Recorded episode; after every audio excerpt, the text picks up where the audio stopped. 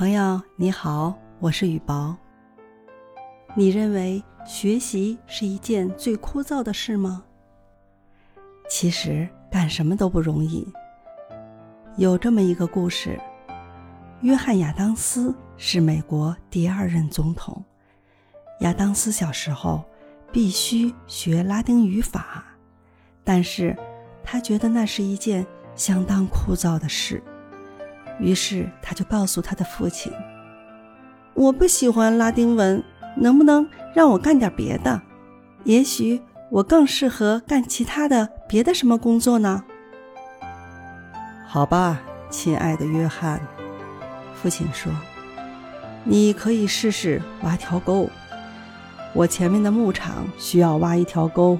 既然你希望找点别的什么干，那么不妨试试看。”亚当斯兴奋地跑到牧场干了起来。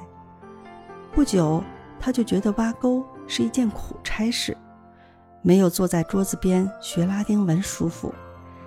于是准备恢复学习，但又不在表面上流露出来，因为他很清高，自尊心驱使他又干了一天。然而劳累终于战胜了自尊心，他又跑回去。学那枯燥的拉丁文去了。直到晚年，约翰·亚当斯也还一直认为这件事为塑造他的性格起了重要的作用。亚当斯在童年时对读书毫无兴趣，以致他的父亲对他施行的种种诱导方式均告失败。老亚当斯十分愤怒。便直截了当地问他十岁的儿子：“你想干什么，孩子？”“当农民。”小亚当斯毫不迟疑地回答。“那么好吧，我要教给你怎样当农民。”老亚当斯更加气愤了。“明天早上，你同我去彭尼渡口，帮助我收茅草。”第二天一早。父子俩一起出发，沿着小河干了一整天活，弄得满身是泥。小亚当斯回到家中累极了，对当农民的热情也锐减了。